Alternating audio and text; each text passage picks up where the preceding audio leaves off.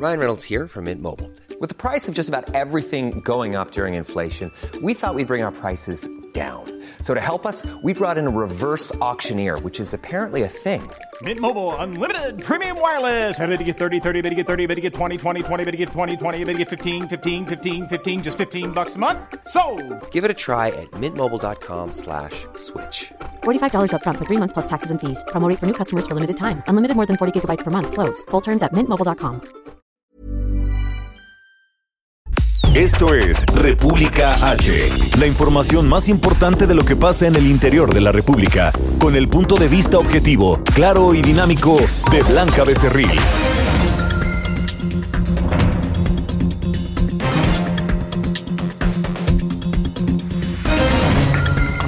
¿Qué tal? Muy buenas tardes, muy buenas tardes. Son las 12 del mediodía con dos minutos. Hombre de Blanca Becerril, titular de este espacio y de todo este maravilloso equipo que hace posible este esfuerzo, le saluda este mediodía su servidor Isaías Robles, quien le pide nos acompañe durante los próximos 60 minutos en donde usted tendrá toda la información, lo más relevante de eh, lo que se ha generado en el interior de la República a través precisamente de este espacio República H. Recuerde que estamos transmitiendo totalmente en vivo a través de la frecuencia del 98.5 de FM aquí en la Ciudad de México, llegando también hasta Guadalajara por el 100.3, a San Luis Potosí por el 93.1 de FM, hasta Tampico, Tamaulipas por el 92.5. Además, usted nos puede sintonizar en Reynosa, Tamaulipas por el 103.3 de FM, en Villahermosa, Tabasco por el 106.3 y en Acapulco, Guerrero por el 92.1 de su frecuencia modulada. Sin mayor preámbulo, vámonos a un resumen de lo más importante. Esto es lo que usted debe saber para estar perfectamente bien enterado. En resumen. En la conferencia de prensa mañanera del presidente López Obrador, el titular de la Unidad de Inteligencia Financiera de la Secretaría de Hacienda, Santiago Nieto, presentó el informe de labores de este año. Destacó los grandes ejes que tuvieron marcados por las políticas del presidente López Obrador. Primero, el combate al robo de hidrocarburos, en razón de ser una de las pérdidas más importantes que tenía el Estado mexicano. Segundo punto tuvo que ver con la trata y el tráfico ilegal de migrantes, particularmente por las graves violaciones a derechos humanos que sufrían. El tercer punto tuvo que ver con el combate a las empresas fachada y factureras. El cuarto punto está relacionado con el combate al narcotráfico eh, y particularmente a los grupos delincuenciales. Además, Santiago Nieto dio a conocer el flujo de recursos por parte de la constructora brasileña Odebrecht, con la cual se benefició el ex titular de Pemex, Emilio Lozoya. Está vinculado el caso de Odebrecht, un caso de corrupción en Pemex con componentes transnacionales. Adelante, por favor. Y esta es la imagen en donde se refleja el flujo de recursos por parte de Odebrecht hacia las empresas que generó el señor Lozoya en, eh, en primero en Islas Vírgenes y después en Suiza. Por último, Nieto Castillo ligó a la tesorería de la Federación y a la administración anterior de la Ciudad de México encabezada por Miguel Ángel Mancera con la triangulación de dinero para Genaro García Luna, exsecretario de Seguridad Pública en el sexenio de Felipe Calderón. Elementos del ejército denunciaron a patrulleros de la Secretaría del Estado de México por robar, torturar y secuestrar en las inmediaciones del Toreo en Naucalpan. El gobierno del Estado de México informó que los transportes del Mexibus y el Mexicable aumentarán su tarifa en dos pesos a partir del primero de enero del próximo año. La Comisión Nacional del Agua informó que el corte de agua programado para este viernes y sábado afectará a los municipios de Hidalgo, Estado de México y algunas alcaldías de la capital del país. En información internacional, el presidente de Chile, Sebastián Piñera, firmó el decreto presidencial que convoca la consulta constitucional el domingo 26 de abril de 2020. En estos comicios los chilenos decidirán si quieren o no una nueva Carta Magna. La nota del día. Y vamos directamente a la información. El sistema de transporte masivo y teleférico del Estado de México incrementará en dos pesos las, en las tres líneas del Mexibus, así como en el Mexicable, a partir del próximo primero de enero. José Ríos, nuestro compañero corresponsal, nos tiene todos los detalles. Adelante, José, bienvenido. ¿Qué tal, Isaías? Buenas tardes. En efecto, como bien dices, a partir del primer día del 2020, el sistema de transporte masivo y teleférico del Estado de México incrementará a dos pesos la tarifa de las tres líneas del Mexibus y el Mexicable. Con esto, el pasaje en ambos sistemas de transporte público en la entidad pasarán de siete a nueve pesos, ajuste que no se había llevado a cabo desde el 2017, cuando pasó de seis a siete pesos. Además, este incremento mantiene con un menor costo en relación a la tarifa prevista en los títulos de concesión de los operadores del sistema sistema. Con este incremento, Isaías, la dependencia informó que se continuará mejorando el servicio de la seguridad en las tres líneas. También se destinará a la compra de nuevas unidades, modernización de estaciones y mayor frecuencia de unidades en el servicio. El Citramitema apuntó que se están realizando inversiones por 4.500 millones de pesos para poner en marcha breve la línea 4 del Mexibus, la cual continúa en obras. Además de que en 2020 se iniciarán proyectos con una inversión superior a los 6 mil millones de pesos para ampliar la red de transporte. Por último, Isaías, te informo que la red del Mexibus se consolidó como un medio de transporte confiable, seguro y de calidad, en el que prácticamente no se han registrado hechos de violencia delincuencial gracias a los altos estándares de seguridad. Así es, José. Entonces, para recapitular, eh, la tarifa va a pasar en ambos sistemas del transporte público del Estado de México de 7 a 9 pesos. Es correcto, Isaías, para el primer día del 2020. Oye, ¿y la ciudadanía cómo ha tomado este anuncio? Pues lo, lo ha tomado como de una manera negativa porque pues ellos han visto ciertas deficiencias en algunas líneas pero pues bueno, al final de cuentas este lo van a tener que pagar porque pues, básicamente esta este, esta red de, transporte pues los traslada diariamente casi más de, de 300 mil usuarios hacia la Ciudad de México, sobre todo la, tanto la línea 1, bueno, las tres líneas que, que van de Catepec, eh, de, también del municipio de Cotitlán y de Chimalhuacán hacia la Ciudad de México. Y lo que tú nos comentas, que este eh, aumento, bueno, los recursos adicionales que se obtengan se van a destinar a mejorar el servicio de seguridad en estos sistemas, también a la compra de nuevas unidades, a la modernización de estaciones y a una mayor frecuencia en el servicio. Es correcto, Isaías. Sobre todo, pues ellos ya han visto los cambios. Eh, eh, déjame comentarte que en los últimos dos años, cuando el gobierno del Estado de México tomó la operación de la línea 3, ya se han visto nuevas este, adecuaciones. Eh, hace poco se acaban de inaugurar estaciones que se encontraban en, en cierto abandono, ya hay más seguridad y este, ya lo, ya lo van a ya lo van tomando como debe de ser. Así es. Y nos hablabas también, por último, de esta nueva línea del Mexibus, ¿de dónde a dónde va a correr? La línea 4 del Mexibus se tiene prevista para correr desde el municipio de Catepec hacia la terminal de Indios Verdes. Hay que apuntar, Isaías, que ya van más de tres años que está llevando la construcción de esta línea 4 del Mexibus.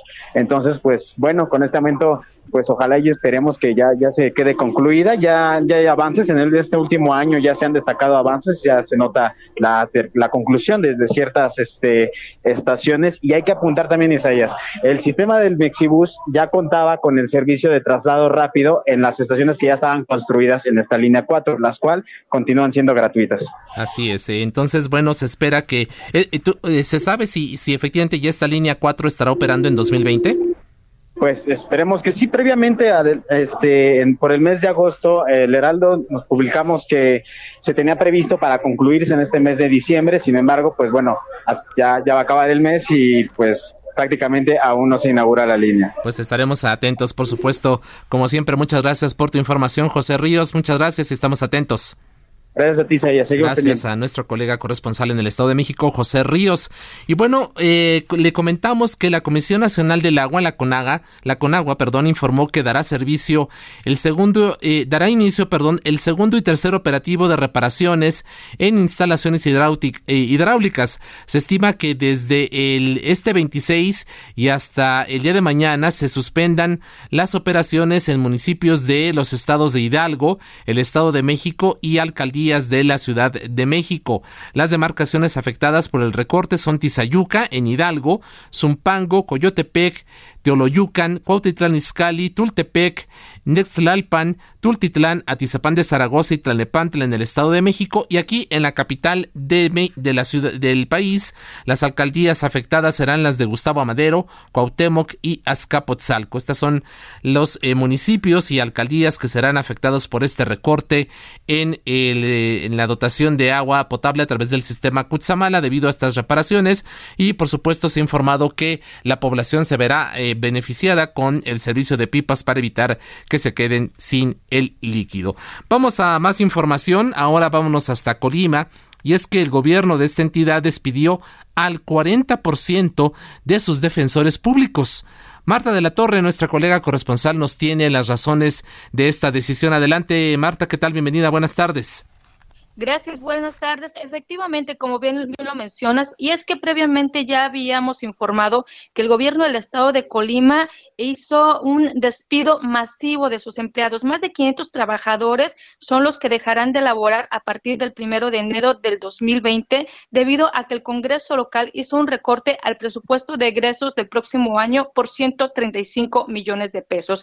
El presidente de la Federación de Colegios de Barras y Asociaciones de Abogados eh, en Colima Oswin Delgado dio a conocer que de estos más de 500 trabajadores, 34 son defensores públicos. La plantilla estaba conformada por 83 defensores, por lo que el 40% pues prácticamente ya no estará dando los servicios, lo que por supuesto estará perjudicando a los más desprotegidos. También el abogado pues eh, pidió al gobernador y al Congreso que reconsideraran esta eh, pues los despidos que se estaban haciendo, que vigilaran con lupa quienes trabajan, quienes no,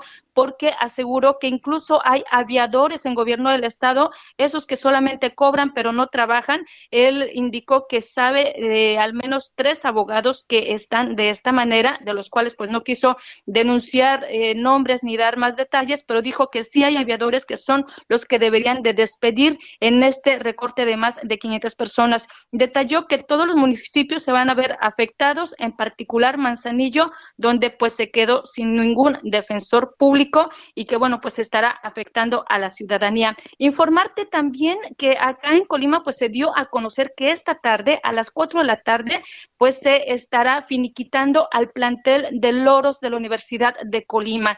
Y es que, pues tras la muerte de eh, su dueño, Jimmy Gosmi, al parecer la familia de este empresario inglés ya no tuvo interés, ya no tiene interés por mantener a este equipo, que bueno, está conformado por el equipo de la Liga de Ascenso y el equipo de tercera división y por esta razón es que desde el día de ayer pues ya se estuvo emitiendo pues algunas mm, cartas de renuncia y el día de hoy van a pasar por su eh, cheque de finiquito.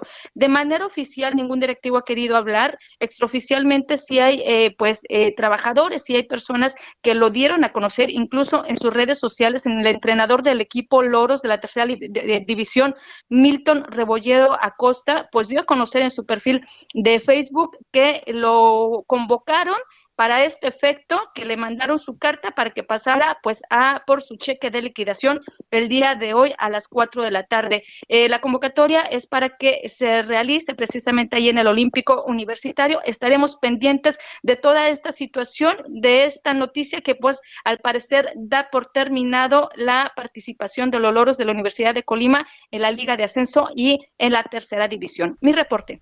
Pues muchas gracias Marta, estaremos pendientes de toda esta información que nos has eh, proporcionado. Te mandamos un fuerte abrazo, un buen fin de semana y estamos pendientes de más información de tu parte. Gracias, buenas tardes. Muchas gracias a nuestra colega Marta de la Torre y de Colima nos vamos ahora hasta Nayarit y es que hay relevo en la rectoría de la Universidad Tecnológica de la Sierra. Karina Cancino nos tiene todos los detalles. Karina, bienvenida. Karina Isaías, buenas tardes, buenas tardes. Te escuchamos, Karina, perdón. Buenas tardes. Sí, ¿qué tal? Muy buenas tardes. Adelante. Mira, el rector de la Universidad Tecnológica UT de la Sierra en Nayarit, Armando Manuel Porras Fuentes, fue separado de su cargo para que pueda enfrentar procedimientos por presunta participación en un accidente automovilístico donde perdió la vida un menor de 11 años. Este viernes se giró un comunicado en el que se dan a conocer detalles del caso, en el que se señala que respecto a este acontecimiento que ocurrió en la autopista Tepic-Villonión, en el cual este menor de 11 años de edad perdió la vida a causa de un accidente automovilístico, se vieron involucrados un tráiler y un vehículo en el que viajaba Armando Manuel Porras Fuentes, quien fue, quien es rector de la Universidad de la Sierra y informó esta, eh, esta universidad que debido al anterior se decidió separarlo de su cargo. En tanto se realizan las investigaciones y procedimientos correspondientes, precisó el documento firmado por el coordinador estatal de las universidades tecnológicas, José Andrés Rodríguez Domínguez. Al respecto de este accidente, se sabe que la noche de este jueves, el niño de 11 años, identificado como Noé Ramos Julián, intentó cruzar en bicicleta la carretera federal 15 a la altura del poblado Benito Juárez cuando fue atropellado por el vehículo conducido por el ahora ex rector de la UTE Sierra y posteriormente por un camión de carga. Por esto separaron de su cargo a esta persona, Armando Manuel Porras, y se espera que las autoridades pues den más información al respecto. Esta es la información desde Nayarit. Gracias, Karina Cancino. Muy buenas tardes. Un abrazo. Buenas tardes. Estamos por supuesto, estamos pendientes con nuestra colega allá en el estado de Nayarit. Y de Nayarit nos vamos ahora hasta Hermosillo, Sonora, porque se confirmó la muerte del piloto y eh, del pasajero de una aeronave Cessna que se reportó como desaparecida el pasado 24 de diciembre. Germán Vargas nos tiene toda la información. Adelante, Germán, bienvenido, buenas tardes.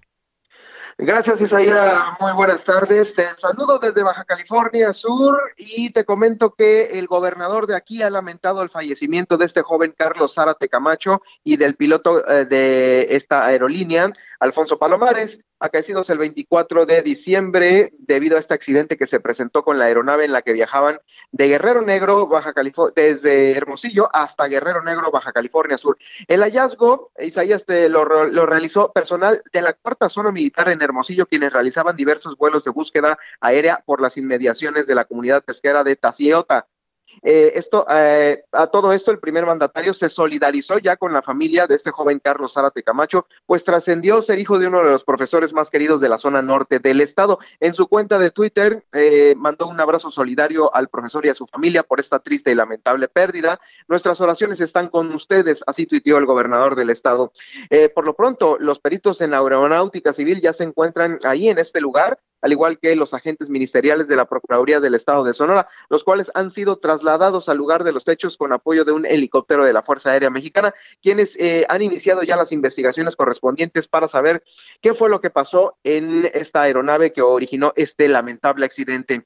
También en Santa Rosalía, Baja California Sur, amigos y familiares de la familia Zárate se han reunido desde la tarde de este jueves en la emblemática iglesia de Gustavo Eiffel, Santa Bárbara, para orar por la memoria de este joven Carlos Zárate Camacho ante su lamentable pérdida. En fin, que se está en espera también, Isaías, de eh, pues el arribo de los cuerpos, de eh, por lo pronto de este joven Carlos Zárate aquí a Baja California Sur para los funerales correspondientes. Es el reporte, Isaías. Germán, eh, saludos hasta allá, hasta Baja California Sur, y estamos en espera de más información de tu parte. Un enorme abrazo, gracias Germán. Abrazo también de vuelta. Gracias. Gracias a Germán. Recuerda, estamos en República H, el espacio de Blanca Becerril, aquí en El Heraldo Radio. Y vámonos ahora con información de nuestra colega Miriam Guerrero.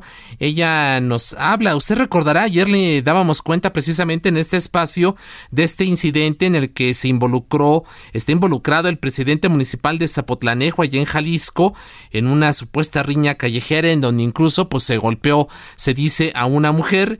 Miriam, ¿Qué seguimiento tienes a partir de este incidente? Buenas tardes, bienvenida. Hola, buenas tardes Isaías, un saludo para ti y para todo el auditorio desde acá, desde Guadalajara. Pues sí, así como lo dices, después de que se diera a conocer este lamentable hecho con el alcalde de Zapotlanejo, Héctor Álvarez Contreras, ya hay reacciones, entre ellas la del Comité de América Latina y el Caribe para la Defensa de los Derechos de las Mujeres, la CLADEM, en donde también mediante un comunicado manifestaba su indignación tras estos hechos con los que se intentó resolver una riña callejera y criticaron las aseveraciones del alcalde de Zapotlanejo, Héctor Álvarez, sobre que golpear a una mujer se trató de una reacción natural de cualquier ser humano para salvar la vida de su hijo, a lo que el CLADEM respondió que no es una reacción natural ejercer violencia, mucho menos contra una mujer, y también mediante este comunicado hizo tres exigencias, una a la Fiscalía del Estado, otra al Congreso de Jalisco para que se inicie los procedimientos necesarios para un posible juicio político correspondiente y, y una tercera petición es al gobernador del Estado para que haga un pronunciamiento enérgico sobre esta violencia y que actúe en consecuencia. Recordar, Isaías, a todo también nuestro auditorio que Jalisco se encuentra en alerta de violencia de género y pues Zapotlanejo es uno de los municipios que se encuentra entre los alertados reportando un mayor índice de violencia, por lo que el CLADEM comentaba que es inadmisible que la primera autoridad del municipio promueva dicho comportamiento. Y bueno, en cuanto al gobierno del Estado, pues fue la Secretaría de la Igualdad Sustantiva entre Mujeres y Hombres la que habló sobre este hecho, en donde señaló a través también de sus redes sociales que la violencia de género no tiene justificación y al reprobar también cualquier tipo de violencia en contra de las mujeres, hicieron una invitación al funcionario a asistir a recibir una capacitación en el Centro Especializado para Erradicación de las Conductas Violencias, los ECOBIM, declaraciones que pues Isaías Auditorio causaron revuelo entre otros usuarios de la red afirman que es un posicionamiento blando y que el mejor castigo para el alcalde de Zapotlanejo sería la cárcel o hay quien habla de que debería perder su puesto. Y bueno, el gobernador del estado, no está de más decirlo, Enrique Alfaro, ayer mismo anunciaba que desde este 26 de diciembre y hasta el 8 de enero estaría fuera de la ciudad y por tanto Enrique Ibarra, secretario general del gobierno, se quedaría al frente, por lo que sobre este tema no hay un posicionamiento oficial aún de ninguno de los dos.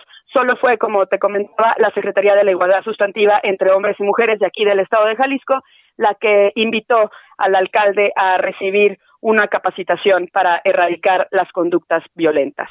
Pues vamos a ver, Miriam, cuál es la reacción precisamente de estas tres instancias a las cuales está dirigido este exhorto, la Fiscalía, al Congreso del Estado y, al propio gobierno de, Enrique Alfaro sobre eh, esta situación. Y Héctor Álvarez, veremos pues cuál es la reacción ante este llamado para que tomen cartas en el asunto e incluso, como tú lo comentas, se inicie un juicio político en su contra. Estaremos atentos de ello y por lo pronto muchas gracias, muy buenos días.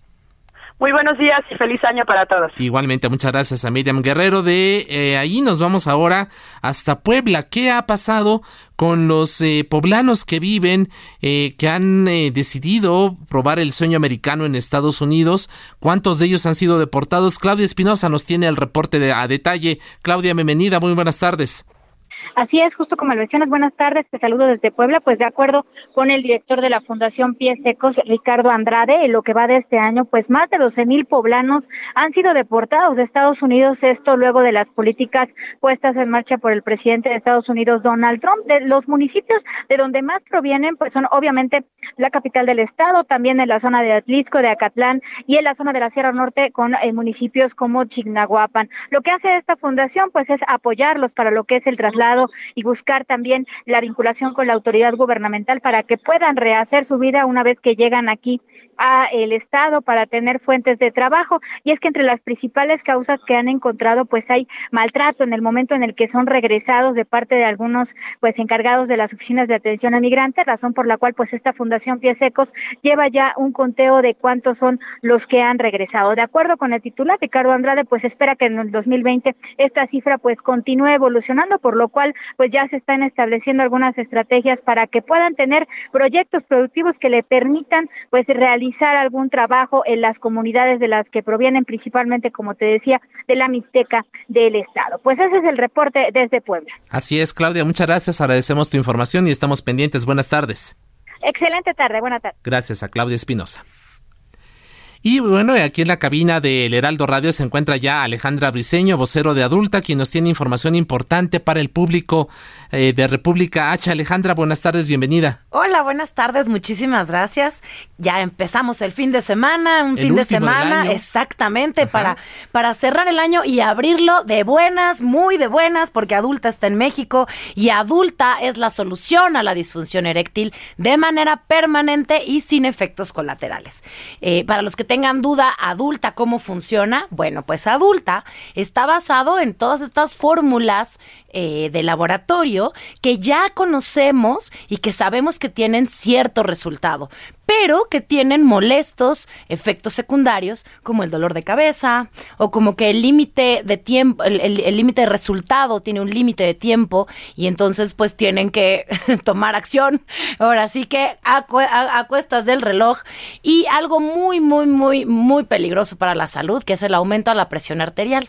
Adulta, lo que el, el laboratorio suizo que elabora adulta, lo que hace es reducir la sustancia y convertirla en un potente tratamiento. Es un tratamiento que se va a recomendar que se tome durante tres meses, un día sí y un día no. Adulta es la famosísima pastilla negra que poco a poco en estos tres meses va a alcanzar a modificar una enzima que va a ayudar que la sangre se circule de manera adecuada, pero que también en el momento de la relación íntima se quede en el órgano adecuado para que la relación sea mucho más placentera. Adulta hoy está al 2 por 1 2 por 1 maravilloso 2 por 1 en la gran red de distribución que tiene, que va a llegar hasta las puertas de su hogar en todos los rincones de la República Mexicana y es a través del número 823 0 6000. Voy a repetir el número 823 06000. Adulta está al 2 por 1 y si usted puede pagar esta promoción con tarjeta de crédito o con tarjeta de débito, pues se lo recomiendo porque no solamente va a tener a las puertas de su hogar 2 por 1 de adulta, sino que va a tener también el complemento maravilloso que se llama Prinex, que es un bálsamo que se aplica directamente al órgano sexual masculino y que ayuda a prolongar la relación sexual. Prinex, o bueno, la fórmula de Prinex fue utilizada en algunos años atrás en Europa como un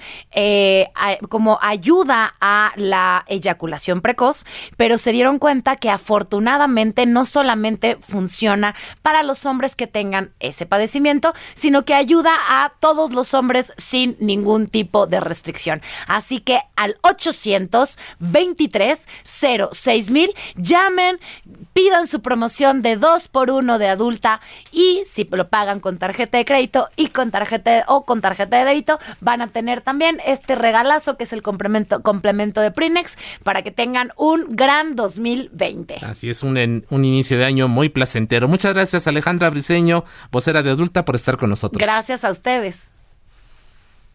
Saca puntas. No todo es felicidad en la 4T, pues desde Palacio Nacional salió una llamada de atención que llegó hasta el sur sureste del país. Resulta que algunos viveros del programa Sembrando Vida, a cargo de Javier May y María Luisa Albores, no están dando los resultados que esperaban, y aunque muchas veces se debió a un tema climático, nos dicen que no alcanzaron las metas mínimas, lo que debe subsanarse en el primer trimestre de 2020. Al interior del PAN buscan deslindarse de toda responsabilidad o nexo con Genaro García Luna, tanto así que a sus liderazgos en los estados ya les han instruido que digan que García Luna no era panista, sino un invitado del gabinete de Felipe Calderón, quien ahora tampoco es panista, es decir, como Poncio Pilatos, se quieren lavar las manos. Continúa escuchando a Blanca Becerril con la información más importante de la República en República H. Regresamos. Escucha la H. Heraldo Radio. Estamos de regreso con la información más importante de la República en República H con Blanca Becerril, transmitiendo en Heraldo Radio. En resumen. Son las 12 del mediodía con 34 minutos. Se recuerde, está usted escuchando República H, el espacio de Blanca Becerril en El Heraldo Radio. Estamos transmitiendo totalmente en vivo desde la Ciudad de México a través del 98.5 de FM, llegando hasta las ciudades de Guadalajara, San Luis Potosí, Tampico, Reynosa, Villahermosa y Acapulco. Este es un resumen de lo más importante, lo que usted debe saber para estar perfectamente bien enterado. Esta mañana el presidente Andrés Manuel López Obrador mandó un mensaje de solidaridad a los trabajadores mexicanos en la sede diplomática de nuestro país en La Paz, Bolivia. Nuestra solidaridad a todos los trabajadores de la embajada, un abrazo fraterno, no están solos, tienen todo el apoyo, el respaldo del el pueblo, lo puedo decir así, y desde luego del gobierno de México. El Observatorio Ciudadano dio a conocer que en Tabasco fueron asesinadas 73 mujeres en 2019, además del incremento en violaciones y en el número de violencia intrafamiliar. La Fiscalía General del Estado de Puebla logró la vinculación a proceso de José Antonio N. por el delito de violación equiparada El detenido era instructor de pentatlón en la región y abusó de una adolescente de 13 años de edad. En esta temporada de Sembrina han muerto 21 personas en accidentes carreteros en Guadalajara, Jalisco. De acuerdo con la Unidad Estatal de Protección Civil y Bomberos, estos accidentes se han registrado por manejar cansados o a exceso de velocidad. En la Ciudad de México fueron incorporadas 76 nuevas unidades para la red de transporte de pasajeros, con una inversión que alcanza los 948 millones de pesos. En información internacional, un terremoto de magnitud 5.1 se registró este viernes en el suroeste de Irán, en las cercanías de la planta nuclear de Bushehr, sin que se tengan reportes de daños. El Ministerio de Defensa de Rusia dio a conocer que ya tiene listo un nuevo sistema bélico hipersónico. Las, las fuerzas rusas aseveraron que el llamado Avangard es capaz de volar hacia a 27 veces la velocidad del sonido. Entrevista. Saludamos con afecto a Enrique Vargas del Villar, él es alcalde de Huizquilucan y presidente de la Asociación Nacional de Alcaldes. Alcalde, ¿qué tal? Muy buenas tardes. Isaías, ¿cómo estás? Muy buenas tardes a ti a todo tu auditorio. A ver, platíquenos, alcalde. El pasado, en meses pasados, en octubre, a finales de octubre, eh, ustedes fueron a Palacio Nacional para hacer una demanda, una solicitud al presidente López Obrador a fin de que se les otorgaran recursos suficientes para atender toda la necesidad de obra eh, e infraestructura para eh, atender las necesidades de sus ciudadanos. Después de esto, fueron ustedes canalizados con el subsecretario de Gobernación, eh, Ricardo Peralta, pero quisiera que pudiéramos hacer un balance y que usted le explicara a nuestro público qué ocurrió finalmente con esta demanda. ¿Fueron satisfechas? tuvieron recursos suficientes en el presupuesto 2020. A ver, platíquenos, por favor. A ver, eh, fuimos principalmente por el recurso de seguridad que tanto se necesita en nuestro país y más en un año 2019 que ha sido el año más violento desde que se tiene registros en nuestro país, porque en el fondo de Fortaseg, que es para la seguridad pública municipal, nos habían retirado mil millones de pesos. En el 2019, en el 2018 teníamos 5 mil millones de pesos. En el 2019 tuvimos 4 mil millones de pesos. Y para el presupuesto 2020 venían 3 mil millones de pesos, lo cual eh, no podía pasar. La seguridad es la exigencia número uno de la ciudadanía. Y fue que eh, decidimos ir a Palacio Nacional por estos recursos, más aparte para infraestructura, que esos no se lograron para el ramo 33, para el ramo 23 no se lograron. Se lograron un poco más de participaciones federales para los municipios, que es muy importante. Y bueno, fue la lucha que dimos, la, que dimos las y los presidentes municipales del país. Y hay que dejarlo claro que fueron de todos los partidos políticos. Fue un movimiento municipalista y eh, decirles a todo tu auditorio que a partir de enero vamos a empezar eh, mesas de diálogo con la Cámara de Diputados y esperemos que el gobierno federal también pueda participar para ir avanzando para el 2021, que no vuelva a pasar lo que nos pasó en este presupuesto, en donde todo fue muy rápido, eh, y por eso son estas mesas que las vamos a tener ya permanentemente con los diputados y los presidentes municipales. Así eh, alcalde, platíquenos, ¿cómo quedó el tema de los recursos para la seguridad? ¿Cuánto finalmente se logró recuperar para, para este rubro? se, lograron recuperar mil millones de pesos. Para el 2020 vamos a tener un presupuesto de cuatro mil millones de pesos, que esto es una muy buena noticia para los municipios, para los ciudadanos, para la seguridad pública de nuestro país, que logramos que regresaran esos mil millones de pesos que nos habían quitado.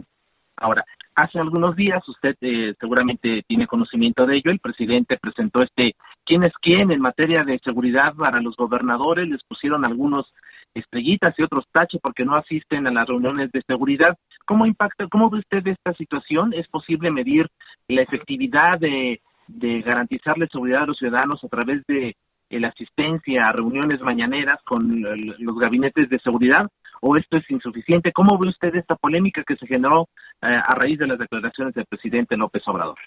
Bueno, a ver, primero, el presidente de la República tiene que ser el primero de poder mandar mensajes de unidad. Eh, lo vimos muy claro que la que más asiste a estas reuniones es la jefa de gobierno de la Ciudad de México y es de los de los que están en los últimos lugares. Vimos eh, gobernador de Querétaro que tiene de los mejores números que son en el dicho de ser quién es quién que no asiste. Entonces no no es un tema eh, que vaya ligado, no el asistir que tenga mejor seguridad. Yo lo que tengo entendido que en estas reuniones se dan números, pero no se da estrategia. Aquí debe de haber una estrategia en conjunto de los tres niveles de gobierno para poder sacar adelante la seguridad pública. El 2019 ha sido el año más violento, como ya lo dije, desde que se tiene registro en nuestro país. Esperemos que en el 2020 pueda parar ya esta violencia que hay en el país, estos homicidios que hay, entre otros delitos, y, vimos este 2019 como eh, un, tema muy delicado, lo que pasó en Culiacán, en donde vimos que eh, eh, los, la, la, delincuencia dobló al Estado. Eso no puede pasar. Eso no debe pasar en nuestro país. Es por eso que nosotros los presidentes municipales estamos eh, trabajando fuerte en el tema de seguridad y estamos esperando que se pueda invertir más en las policías municipales porque he escuchado muchas declaraciones de varios funcionarios del gobierno federal que los municipios y los municipios no lo vemos reflejado en, en la en la realidad. Eh, la Guardia Nacional claro que es bienvenida. Todos los partidos políticos eh, votaron a favor de la Guardia Nacional. Pues la Guardia Nacional hoy tiene 75 mil efectivos. Entre las policías municipales y estatales son más de 375 mil efectivos. El más del 75 al 80% de, de los que remiten, de los delincuentes que se remiten al Ministerio Público, lo hacen los policías municipales. Por eso es muy importante que, que, que se invierta en las policías municipales para poder atacar de frente y de tajo ya la inseguridad que vive nuestro país. Y estos cuatro mil eh, millones de pesos que se lograron permitirán esta esta posibilidad de fortalecer a los policías municipales. Eh, realmente no no se necesitan obviamente mucho más recursos. Es una buena noticia que se hayan regresado mil millones de pesos, pero se necesitan obviamente mucho más recursos eh, para para para, para los policías municipales para poderlas equipar eh, y darles todo lo necesario a nuestros policías. Así es. Eh, por otro lado, alcalde, eh, nos comentaba también en, en, el ramo 23, ahí no tuvieron ustedes éxito y no se logró, no se lograron los recursos que demandaban. No, y eso sí, eso sí es una muy mala noticia para los municipios. Porque ¿Y, para, ¿Y para qué rubros se iban a destinar? En, a ver, en este, en, el, en el ramo 23, eran los proyectos para los municipios que es infraestructura, o sea, desde luminarias, desde calles, este, y, y esa es una muy mala noticia, porque ya es el segundo año que no llegan estos recursos a los municipios, y entre más pase el tiempo y menos recursos lleguen a los municipios para estos eh, eh, para estos proyectos es, es, es en contra de los ciudadanos. Por eso que le, eh, que le hacemos un llamado al gobierno federal desde este programa que pueda analizar de los subejercicios que tiene el gobierno federal, pueda hacer una bolsa para todos los eh, proyectos que tenemos los municipios en materia de infraestructura. ¿Cuánto pedían eh, finalmente en, este rubro? Estamos pidiendo más de 20 mil millones de pesos. 20 mil millones de pesos. ¿Y de ellos no se logró nada? Nada, no, no, nada. de ese nada. ¿Qué significa esto para la ciudadanía? Para los habitantes de, todos los municipios. Pues son, son proyectos que no van a llegar a los municipios, que no se van a ver reflejados en la vida diaria de los ciudadanos, porque en el municipio es en donde se da la vida diaria, es en donde eh, todos los días se vive y es en donde eh, es la exigencia de los ciudadanos con los presidentes municipales, somos el primer contacto con la ciudadanía y que no lleguen estos recursos, pues no va a haber los proyectos que cada uno de los de los presidentes municipales tiene y estaba pidiendo que se bajara este recurso.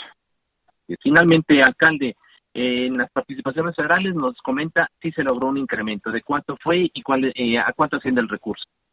Sí, a ver, de las participaciones federales hubo un incremento eh, muy bajo, pero incremento, hay que decirlo. Esto, eh, ahí es en donde nos podrían partir técnicamente a los municipios, porque si no llegan las participaciones, que muchos de los municipios medianos y chicos viven de ellas, de las participaciones federales que llegan mes con mes, y con esto aseguramos que para el 2020 lleguen, lleguen estos recursos. Pero hay un tema más delicado que el auditorio debe saber, que en el presupuesto eh, para el 2020 está basado en tres grandes rubros. Uno es el IVA, uno es el ISR y otro es Pemex. Con el nulo crecimiento, con el cero crecimiento que hubo en el 2019, si se sigue este, este nulo crecimiento o negativo, ojalá que no, y lo quiero recalcar, ojalá que no pase, el, el, presupuesto no, no van a llegar las participaciones federales, como está pasando ahorita en diciembre, que están llegando menos las participaciones federales y ya les está pegando a los municipios. Es por eso que el gobierno federal debe de eh, ya poner atención más clara en la economía, en que pueda reactivar la economía y que haya un crecimiento en nuestro país, porque si no, no vamos a llegar a alcanzar el presupuesto para el 2020 y va a pegar en las participaciones federales y obviamente automáticamente pega en los municipios. Y finalmente, alcalde, ¿y cuándo nos dice que tendrán ya este primer diálogo, este primer encuentro con los diputados para avanzar en lo que sería el escenario 2021? Lo que se habló que, a, que el primero debe ser a partir de enero, eh, estar ya con una mesa permanente de diálogo con los diputados, con la Junta de Coordinación Política, en permanente diálogo y tiene que ser en el mes de enero. Yo le estaré informando qué día sería la primera reunión. Así es, estaremos pendientes, por supuesto, a este anuncio y por lo pronto le agradecemos, como siempre, su tiempo y su confianza con este espacio. Muchas gracias. Muchas gracias a ustedes. Muy buenas tardes. Estados. Y se encuentra ya aquí en la cabina del Heraldo Radio Antonio Bautista, coeditor de Estados en el Heraldo de México. Antonio, bienvenido. Muy buenas tardes. Isaías, ¿qué tal? Muy buenas tardes a ti y a los radioescuchas. Hoy hablamos del dengue. ¿Cómo fue para los estados del país eh, 2019 en esta materia? Fíjate que fue un año difícil con este padecimiento en particular. Sí tuvo una presencia muy fuerte en varias entidades del país. Digamos que este año el dengue eh, empezó a figurar como una de las enfermedades más fuertes que no se había dado en varios casos. Incluso en algunos estados donde no habían tenido registro de esta enfermedad el año pasado, tuvieron presencia de casos de dengue. ¿no? Si vemos las, las, estadísticas, las estadísticas del boletín epidemiológico de la Secretaría de Salud en la semana 50, Pues vemos que casos de dengue no grave, los que califican como no grave, en 2019 son 26.931. Esto es, vamos, 236% más de lo que se registró el año pasado en el mismo periodo, porque en 2018 fueron 7.992 casos, o sea, fue una, una cantidad impresionante de, eh, de, casos de dengue que se fueron que se detectaron en el país. 236% más. 236% más de casos, ¿no? En este en esta en esta semana vemos que este pues las mujeres son las que padecieron más eh, los casos de dengue con 15.244 mujeres. Los hombres fueron 11.648 y los estados que, que, que registraron los, la mayor parte de casos, pues tenemos a Veracruz, a Jalisco, que son los que lideran en este caso, ¿no? Porque si vemos también que los, los del dengue con signos de alarma fueron 9.000 casos. 9.700 casos, o sea, fue, fue muy, muy, muy fuerte. Y los casos ya de dengue grave fueron 3.235 en todo el país. En el caso del, del dengue, Veracruz tuvo 8.793 casos y tan solo esta semana, la semana 50, fueron 303 casos más.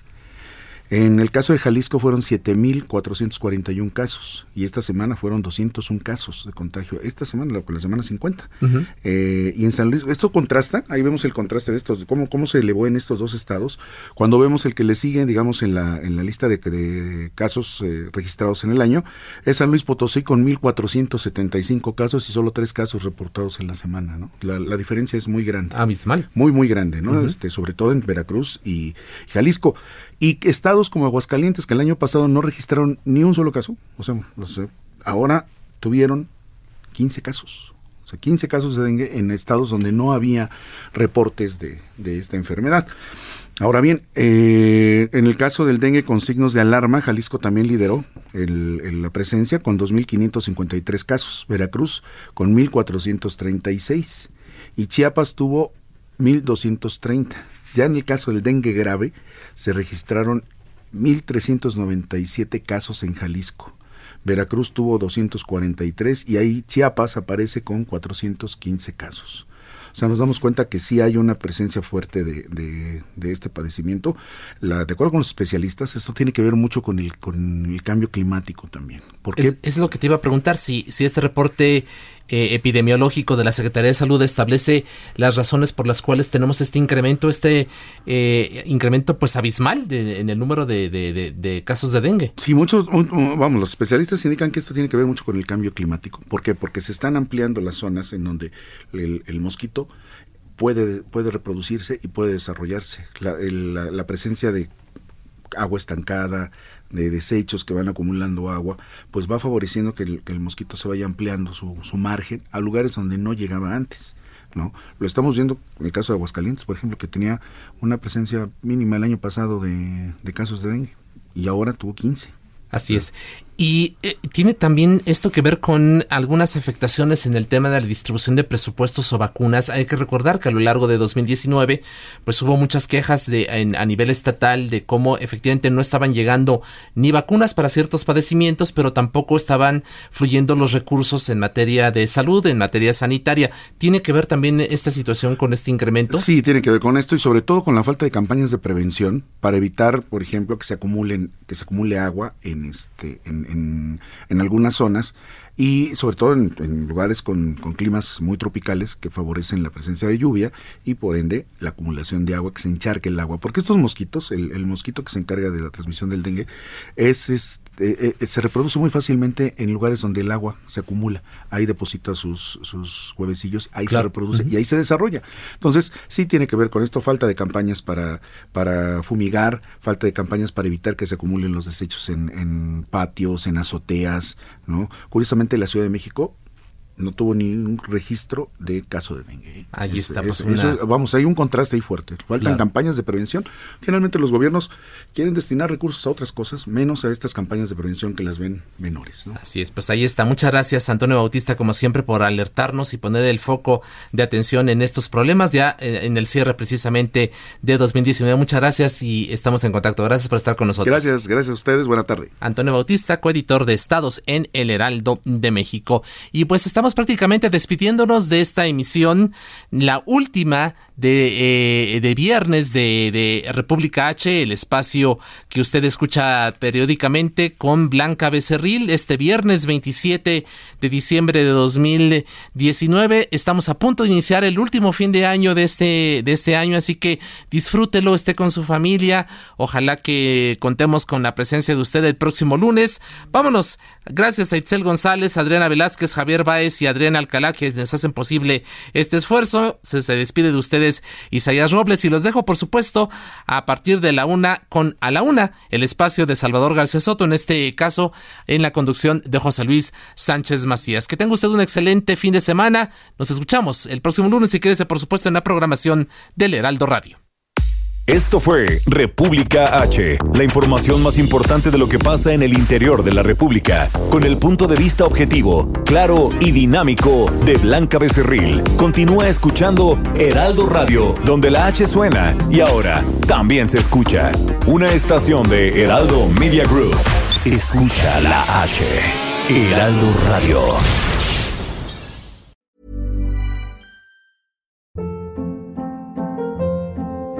Hold up. What was that? Boring. No flavor. That was as bad as those leftovers you ate all week. Kiki Palmer here, and it's time to say hello to something fresh and guilt-free. Hello Fresh. Jazz up dinner with pecan-crusted chicken or garlic butter shrimp scampi. Now that's music to my mouth. Hello Fresh. Let's get this dinner party started. Discover all the delicious possibilities at hellofresh.com.